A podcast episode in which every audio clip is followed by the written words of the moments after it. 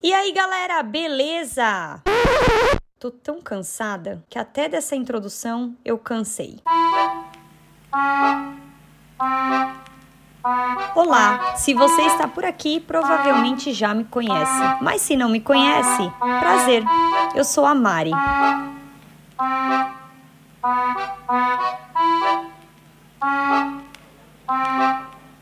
Enchanté. Sou uma mulher cis e branca, nascida e criada na zona leste de São Paulo. Salve, mano! Mas que hoje mora do lado leste dos Estados Unidos. Sou professora por formação, mas piã por profissão. Este podcast é uma extensão do meu blog e outras redes sociais, onde eu compartilho para Deus e todo mundo as minhas maluquices pelo mundo afora. Só que com uma diferença. Aqui eu estarei muito mais cansada. Porque eu não estou só cansada, eu estou exausta. Exausta de homens, exausta de ser uma assalariada, exausta de não ter tempo para nada, exausta de tudo. Mas já que eu sou obrigada a viver neste mundo patriarcal e capitalista, eu criei este podcast para reclamar. Mas claro que não farei só isso. Num tom bem humorado e crítico, eu trarei para vocês os mais variados assuntos. Porque vocês já sabem que de duas uma. Eu sou louca em um mundo normal ou eu sou normal em um mundo louco. Bem-vindos ao De Útero Cheio Podcast. Porque quem tem saco é homem.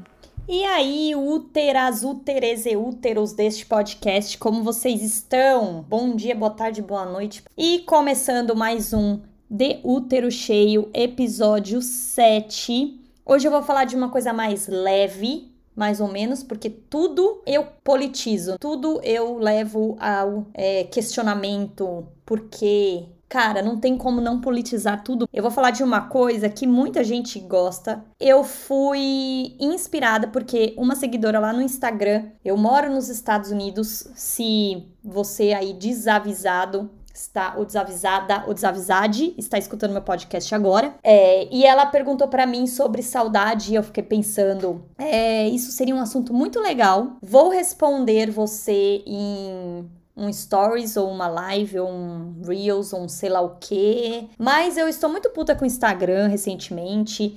E eu percebi que o Instagram, essas redes sociais aí, TikTok, não sei o que tal, essas redes são muito imediatista, coisa rápida, é negócio de, de um minuto, é 30 segundos. E eu falo pra caralho. Essa introdução já tem mais de um minuto, por exemplo.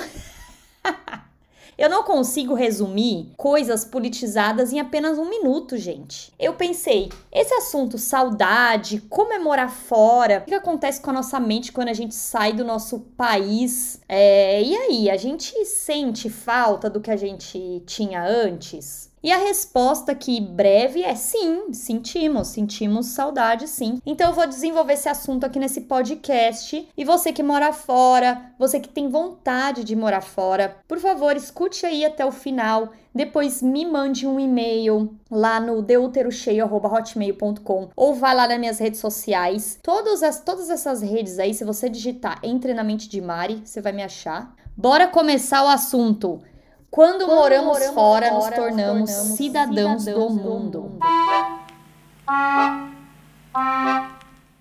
Eu vi um meme recentemente que eu compartilhei nas minhas redes e ele falava assim: todo lugar que eu vou, eu penso, será que eu deveria me mudar para cá?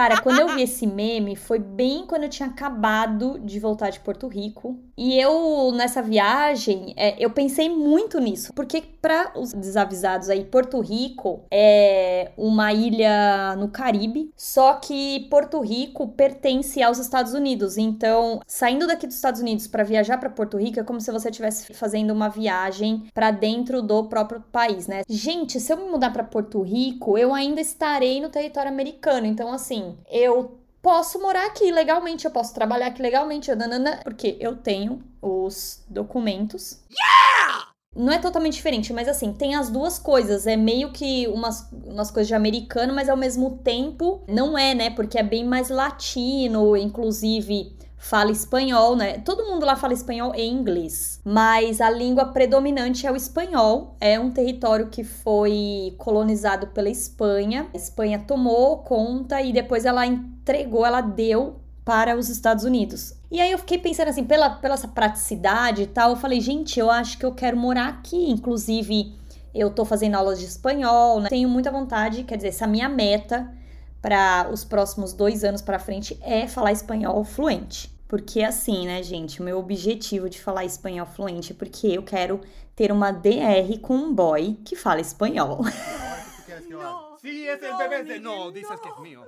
No, no es la verdad. No mientas, mujer. Diga la verdad, para aí. Não, tô brincando, gente. Na verdade, eu quero adicionar mais uma língua porque eu quero conseguir me comunicar com outras pessoas de outras culturas também e adicionar isso no meu currículo, porque aqui nos Estados Unidos tem muitos falantes de espanhol e as empresas gostam bastante das pessoas que falam espanhol fluente e inglês também. Então, eu falei, pô, vou me mudar para cá. Só que essa sensação que eu tive em Porto Rico, eu já tive em vários lugares. Então, quando eu fui para Europa, por exemplo, eu amei Lisboa, eu gostei muito de Berlim também. É, gostei muito de Londres. Na verdade, Londres é o meu sonho desde menina. Não era nem Estados Unidos assim. E aí recentemente eu fui de novo para Paris. Eu já fui para Paris duas vezes. E aí em Paris eu falei, gente, vou me mudar para Paris e aprender é, francês. Então, cara. eu desenvolvi essa sensação de que eu sou uma cidadã do mundo. Yeah! É, se eu pudesse, eu moraria, tipo, sei lá, um ano em cada lugar.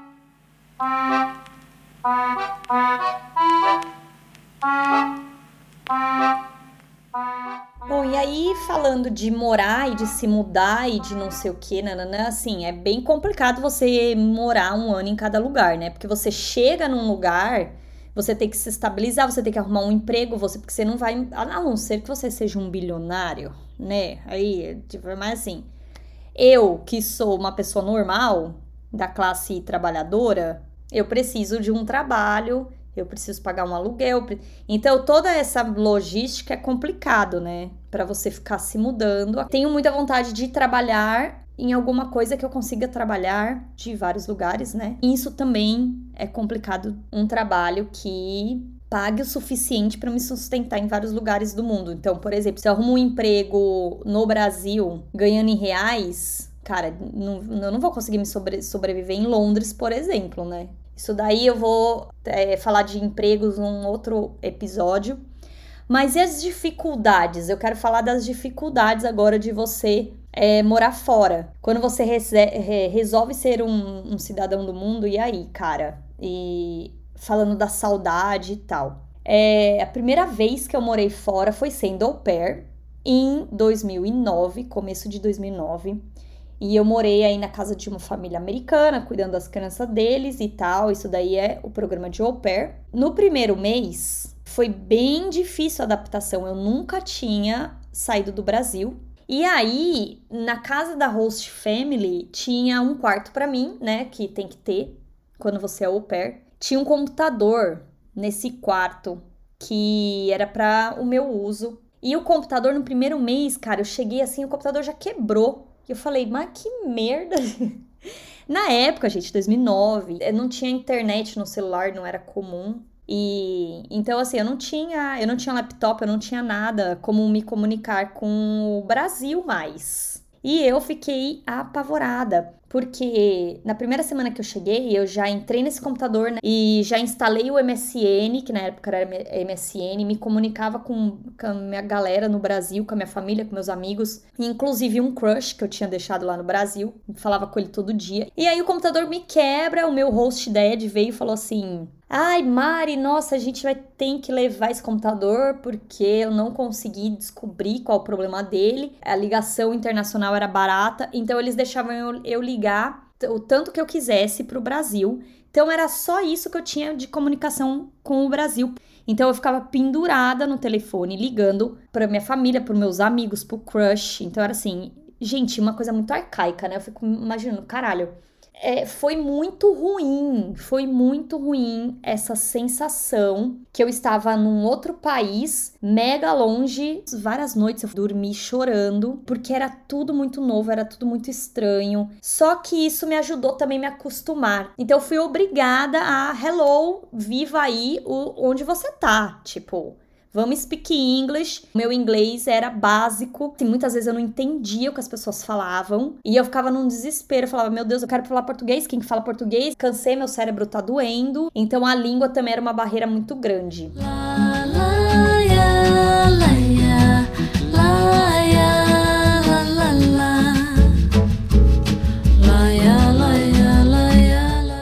Na época que eu fui ao pair, eu não tinha perdido nenhum membro da minha família, então eu não tinha essa preocupação, né? Recentemente, uma amiga minha é, perdeu a mãe e ela está aqui nos Estados Unidos. E no dia que a mãe dela faleceu, eu tava com ela. E aí eu comecei a pensar assim, caralho, né? É muito foda quando a gente tá longe. Então, assim, mais uma dificuldade de quando você mora longe é a morte né? A minha família toda mora no, no Brasil.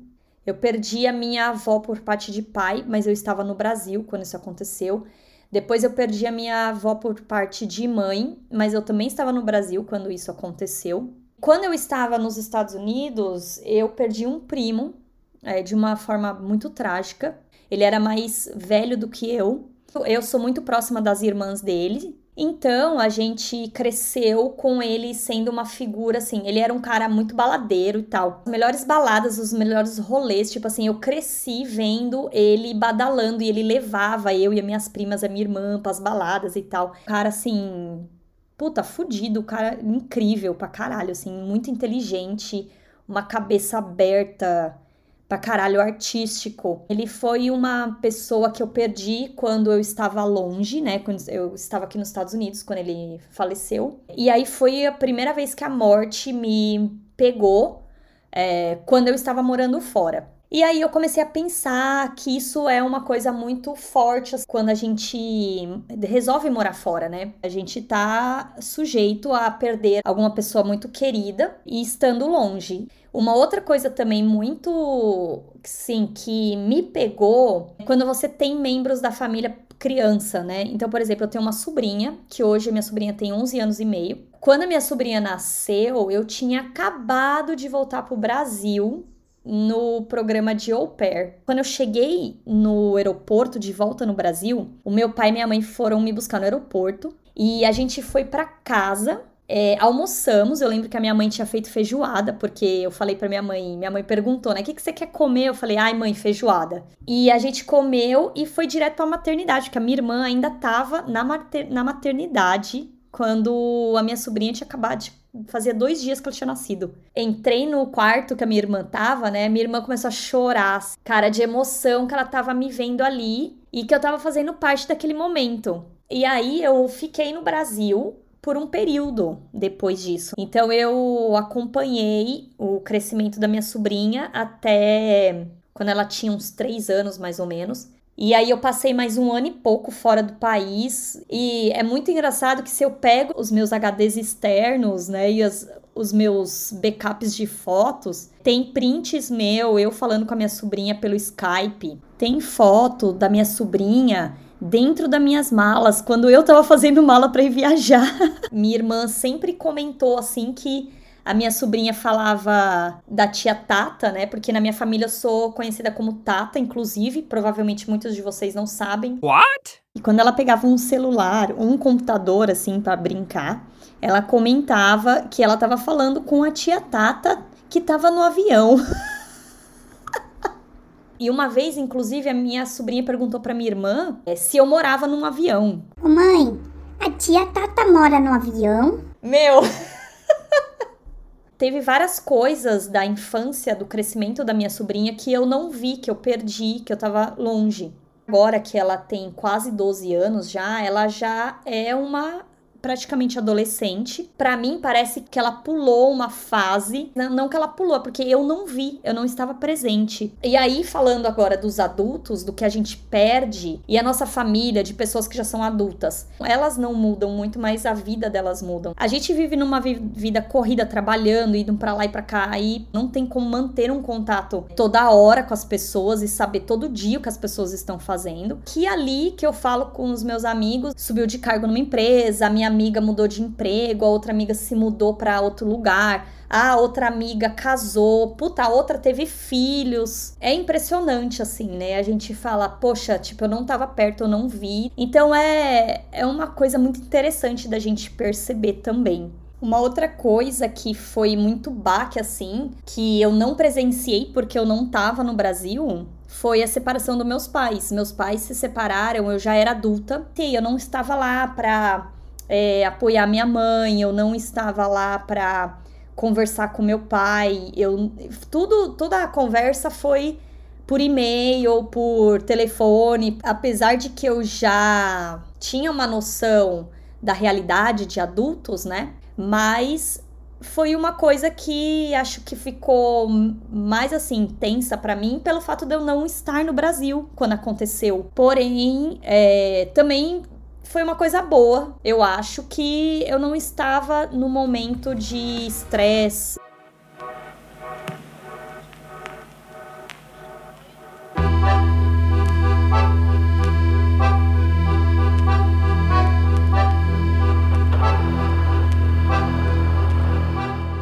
E uma outra dificuldade agora as oportunidades de emprego, de estudos, a gente tem que começar de, do zero. Então você tem que procurar emprego, você tem que decidir se você quer estudar ou não. Muitas vezes você tem uma profissão no Brasil e quando você se muda, sua profissão não vale muita coisa. Às vezes você tem uma faculdade no Brasil, mas aí você chega fora, sua faculdade não vale muita coisa. O sistema educacional dos países são diferentes, então você tem que validar o seu, os seus estudos do Brasil. Mas, por exemplo, eu fiz licenciatura.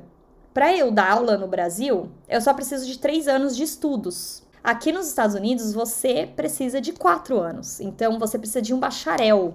Eu tenho que estudar mais aqui se eu quiser um emprego melhor, por exemplo. Muitos imigrantes chegam, daí você vai precisar trabalhar, você tem que aceitar alguns trabalhos que ganham menos, você tem que aceitar alguns trabalhos que são mão de obra, você vai aceitar trabalhos de faxina, de olhar criança, trabalhar em obra, trabalhar em restaurante e você vai aos poucos se adaptando, vai juntando um dinheiro, procurando uma coisa melhor. Então é um começo bem difícil, a não ser que você tenha um emprego no Brasil e a empresa vai lá e te transfere para um outro país com o mesmo cargo. Agora, a maioria dos imigrantes chega e tem que ir lá e começar do zero mesmo. E agora a gente vai falar um pouco de superação. Yeah! Se você realmente quer ter essa experiência de morar fora, você vai ter que superar. Eu vou começar mencionando aqui não quando eu fui, mas quando eu voltei pro Brasil depois da experiência de ter morado nos Estados Unidos pela primeira vez. Estranhei tudo, cara. Foi eu chegava, eu via as ruas, eu falava, gente, mas que coisa estranha. E na cidade que eu nasci, tudo é uma questão de costume. É uma questão de você aprender um novo, uma nova coisa. E a gente percebe que a gente é um ser adaptável. Mas tem coisas que vão ficar com você e nunca mais ninguém vai conseguir tirar. Quando eu voltei pro Brasil, depois do intercâmbio dos Estados Unidos, eu percebi que para mim não fazia sentido nenhum a vida se você não pudesse viajar. Então eu arrumei um emprego no Brasil, tal, foi o primeira, meu primeiro emprego de professora de inglês.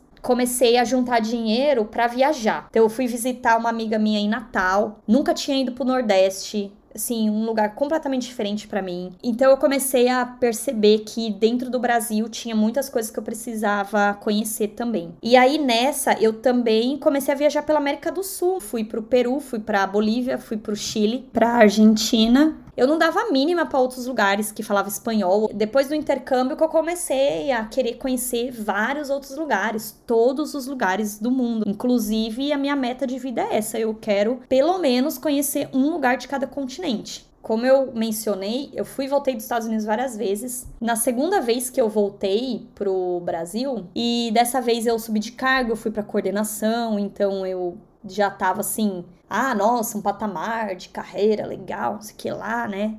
Comecei a fazer pós-graduação em ensino da língua inglesa.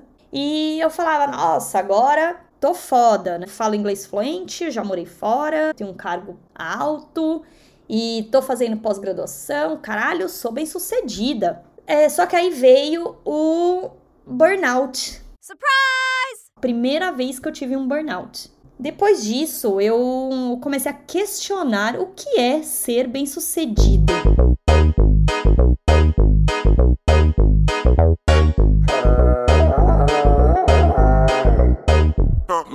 O que é realmente você falar, nossa, essa pessoa é bem sucedida. Para mim, não fazia sentido eu ficar doente pra ter um padrão de vida que eu tava levando para falar, nossa, eu sou coordenadora de tal lugar. Só que você não tá satisfeito com aquilo. Então eu comecei a questionar o, o significado de ser bem-sucedido. E aí para mim não era aquilo eu percebi que não era ser coordenadora de um lugar, não era ter vários títulos acadêmicos, não era ganhar tantos reais ou dólares por mês. Para mim, ser bem-sucedida era conhecer o máximo de lugares do mundo que eu conseguisse. Ah, você precisa ter um cargo XYZ, você precisa trabalhar numa empresa foda, você precisa ganhar tanto por mês.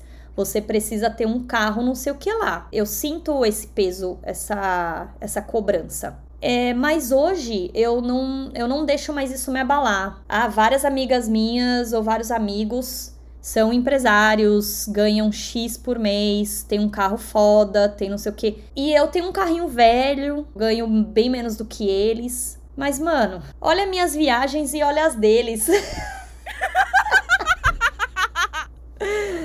é, na época que eu tive um burnout, eu comecei a comparar a vida de, por exemplo, a minha chefe na época, né? E eu falava, caralho, minha mulher é empresária, a mulher mora num apartamento foda, num bairro foda de São Paulo, a mulher casada, tem filhos, os filhos estudam em colégio particular foda é, né? E ela era mais velha que eu. Eu falava, nossa, eu quero ser que nem ela no começo. Nessa época eu tava viajando pra caramba. Sempre, eu sempre, né, gente? A partir do momento que eu, que eu viajei a primeira vez, eu nunca mais parei de viajar. E aí eu pensava, mano, eu viajo e eu faço muito mais coisas do que ela. Ela é minha chefe, mano. Tipo assim, ela é dona do caralho tudo. A mulher manda na, na parada. Eu curto a vida muito mais que ela. Eu faço muito mais coisas que ela. Tipo, que para mim são mais importantes. Então, assim, ao meu ver, eu sou bem sucedida. Eu não preciso ser uma empresária foda, milionária. É, ter um carro fudido, ter uma Mercedes pra falar, puta, eu sou bem sucedida. É, esse conceito de ser bem sucedido para mim mudou muito depois que eu comecei a viajar e comecei a morar fora. Não desvalorizando, não descredibilizando quem é empresário, empresária, você que é casado, tem filhos, você que não tem tempo para viajar muito. Então eu vejo pessoas gastando dinheiro com coisas, sei lá, trocando de carro e comprando uma TV foda e comprando uma bolsa do não sei de que marca e reclamando que não tem dinheiro para viajar. É, cada um tem que pensar o que, que é ser bem sucedido para você. Parei de me sentir mal com me comparando a essas pessoas, entendeu? Eu também quero ter um carro foda. Lógico, quem não quer, mas eu não posso ter tudo. Então eu escolho minhas viagens. Se você escolheu ter o seu carro foda, beleza, tá tudo bem também. Até porque o conceito de ser bem-sucedido na cabeça da maioria das pessoas foi criado pelo capitalismo. A gente é bombardeado de propagandas e a gente é bombardeado com a ideia de que a gente precisa ter as coisas para ser bem-sucedido. A gente fica muito longe da ideia de que ser bem-sucedido é ser feliz com uma determinada coisa que você gosta. É, o meu ser feliz é viajar e infelizmente isso demanda dinheiro. Eu não preciso ter muito dinheiro porque eu viajo low budget. É, eu não fico em hotel caro, eu pego passagens com promoção. É, eu me viro no, nos Paranauê para sempre estar tá pagando mais barato. Eu deixo de lado de ter coisas para poder gastar esse dinheiro com viagens. É muito difícil você parar e pensar, pera, eu vou canalizar minhas energias e os meus, os meus desejos numa coisa que me faz feliz de verdade. Quando tudo ao seu redor, tudo que você vê, são pessoas sorrindo e sendo felizes, comprando coisas a gente também tem que fazer esse corte social. Eu não tenho dinheiro para ter todas as coisas que eu gostaria e também viajar. Porém, eu tenho o acesso à viagem. Tem pessoas que não têm o acesso nem à comida, quanto menos fazer uma viagem. Bom, mas aí seria um assunto para um outro podcast.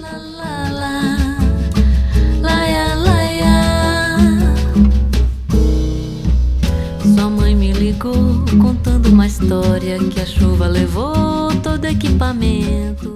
Muitas pessoas me perguntam o que, que você mais gostou e qual que era o seu objetivo em morar fora. Quando eu me mudei do Brasil para os Estados Unidos a primeira vez, nunca pensei em morar nos Estados Unidos para sempre. A minha ideia era aprender inglês. Depois da experiência, se eu fosse fazer uma lista de coisas que eu aprendi morando fora, o inglês é uma coisa que eu não deixaria em primeiro lugar da lista. Por que, que eu tô falando isso? Quando a gente começa a viajar, conhecer outras culturas, os lugares vão ser diferentes, as pessoas vão ser diferentes, a cultura vai ser diferente. E com isso, você perde preconceitos. Você não necessariamente precisa seguir o que eles fazem, mas você não pode ficar julgando o modo que as pessoas vivem. Então eu perdi muito isso. Eu perdi muito esse negócio de ficar julgando. Eu amo a minha cidade, eu amo São Paulo. Mas uma coisa que paulista faz que é muito feio é ficar julgando e ter preconceito com pessoas do Nordeste.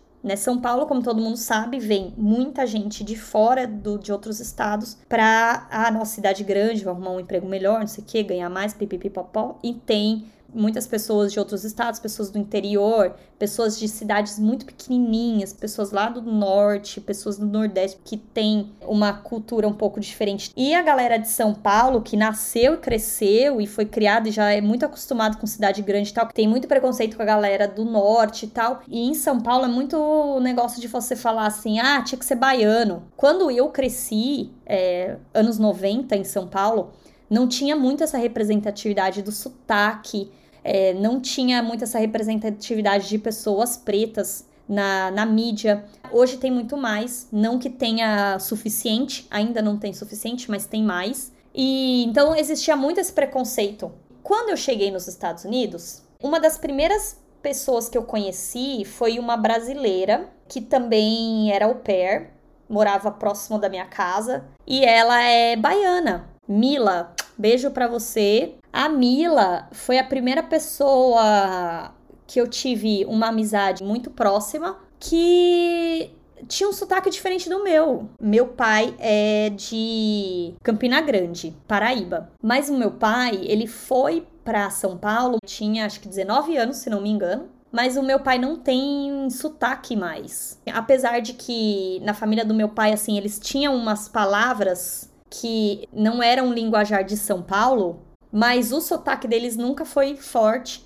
Então a Mila era muito legal, assim, que ela falava umas coisas que eu até comecei a imitar. É, eu peguei gírias, assim, eu fui aprendendo várias coisas de vários lugares do Brasil e morando nos Estados Unidos. Então eu parei com um preconceito de pessoas do Nordeste. Quando eu ouvia uma pessoa de São Paulo falando assim, ah, essa coisa de baiano, meu, eu já, eu já falava, gente, não, eu já começava a me irritar, né? A Renata, por exemplo, foi uma amiga minha, foi, não é, mas ela foi uma amiga minha na época de au pair, que é de Natal, foi ela que eu fui visitar lá em Natal. É, eu peguei várias coisas dela, assim, por exemplo, da Mila eu peguei de falar mãe, então ela me chama de mãe, eu chamo ela de mãe, sabe? E a Renata, ela falava muito homem, né? E, e aí eu comecei a chamar a Renata de homem, faz acho que uns 10 anos que a gente se conhece elas não moram mais aqui. Não, a Mila ainda mora aqui nos Estados Unidos, mas mora em outro estado. A Renata mora em Portugal. Mas assim, a nossa amizade continua até hoje. Eu chamo a, a Mila de mãe, a Renata de homem. Só morando fora do Brasil que me proporcionou eu perder preconceitos sobre pessoas do meu próprio país, cara. Você tem noção disso? Essas amizades também me ensinaram muita coisa. A Renata é, sempre foi uma mulher muito estudiosa e estuda e não sei o que, faz mestrado e palavra. Na época, eu tinha algumas outras coisas também que hoje eu não penso mais assim. Uma conversa que eu tive uma vez, super aleatória, com a Renata, que eu não sei por que, que surgiu esse assunto, esse negócio de bandido. Ah, porque bandido bom é bandido morto. E a minha opinião na, na época era tipo assim: por que, que a pessoa escolhe roubar? Por que, que ela não vai estudar? Por que, que ela não vai trabalhar? Mano, e hoje assim eu falo: puta que pariu, como que eu pensava isso, velho? E a Renata, na época, a Renata falou: não é bem assim. A Renata não discutiu comigo mas ela se opôs à minha opinião. Depois de muitos anos, eu cresci, eu aprendi, eu comecei a ler, eu comecei a me informar. Eu comecei a perceber que as coisas não eram bem assim, eu fiz amizades. E aí eu percebi que eu concordava com a Renata, né? Eu falava, caralho, nada a ver essa opinião que eu tinha são coisas que eu aprendi que são preciosas. E se você não sai da sua bolinha, da sua vidinha ali, você não tem essa oportunidade. Morar fora me proporcionou também amizade com a Inês, que é uma outra amiga minha queridíssima também, que hoje mora em Nova York, é brasileira também, também de São Paulo. Ela me ensinou muita, muita coisa. Ela virou minha chave, assim, na questão do racismo. Quando eu morei fora, eu comecei a compartilhar minhas histórias na internet, comecei a escrever um blog, e a Inês ela encontrou meu blog e a gente começou a se comunicar. E eu passei a conversar muito com ela e percebi que ela era uma pessoa que eu tinha muito que aprender com.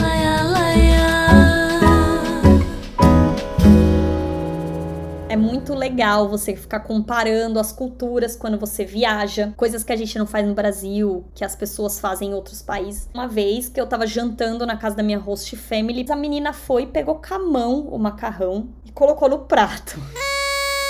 E aí eu pensei, credo, credo, mano. E aí, eu sei lá se ela tinha lavado a mão, né? Claro que hoje a gente evita de usar mãos por causa de Covid. Foi tipo servindo o macarrão com a mão dela. Eu falei, gente, é normal aqui nos Estados Unidos? Depois disso, aí eu percebi a galera comendo pizza com a mão. Quando eu vou no Brasil agora, da última vez que eu fui no Brasil, minha mãe veio com o, o prato, garfo e faca. E eu, ai mãe, mas que complicação, garfo e a faca. Pega logo a pizza com a mão e come logo. E aí, assim, e eu tinha amigos americanos aqui que me zoavam no começo que eu tava comendo pizza de garfo e faca. A gente aprende que é possível sim viver de outras formas do que você está acostumada. Essas diferenças de cultura e como você também se adapta, como você se adapta ou não, né? Porque tem coisas que hoje eu não vou pegar uma, uma bacia de macarrão e servir as pessoas com a mão. É uma sensação de liberdade você viajar, sensação muito boa que você percebe que existe muito mais do que apenas aquela rotina de vida que você está acostumado.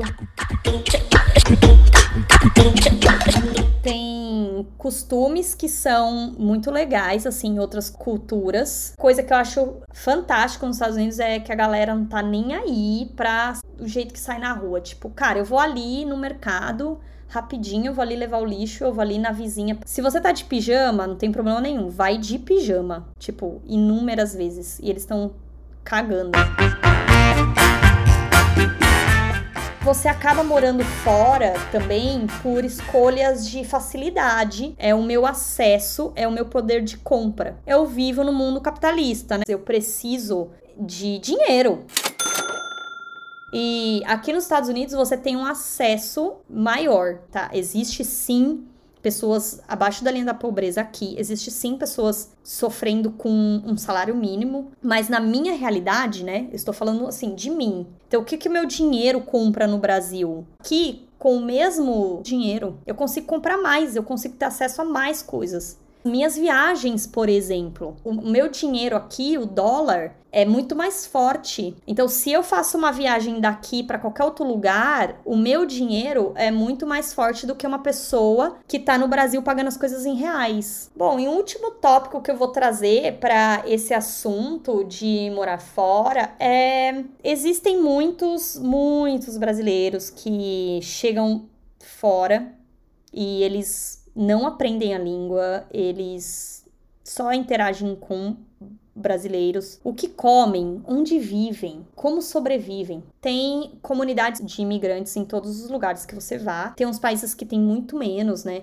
Mas aqui nos Estados Unidos, sim, a comunidade brasileira é imensa. O brasileiro ama os Estados Unidos, mas tem brasileiros que viajam não só brasileiro, muitas outras pessoas de outras culturas também viajam e não tão abertas. Mas aqui eu só vou pincelar esse assunto de você não sair da sua bolinha, mesmo você tendo a oportunidade de morar fora, de viajar, de conhecer outras coisas. Fazendo isso, você acaba não experimentando e não aprendendo tudo o que você pode aprender quando você mora fora. Se você não se esforça para entender a cultura, você não vai vai perder os preconceitos. Então, assim, para você crescer, para você aprender coisas, você precisa estar tá aberto. Gente, sejam abertos. Vai ter coisas esquisitas, muita coisa não vai ser confortável. Recentemente eu viajei com uma. Não é amiga minha, ela era uma colega de trabalho. Cara, foi um saco. A gente estava num lugar que, num país, primeira língua não era inglês. E ela ficava brava porque as pessoas não falavam inglês, cara. Tipo, meu, ela ficou brava também porque a gente foi num restaurante e a, o restaurante não fazia o tipo de comida que ela queria comer. Que, mano, você tá numa porra de um outro país. O outro país falou outra língua.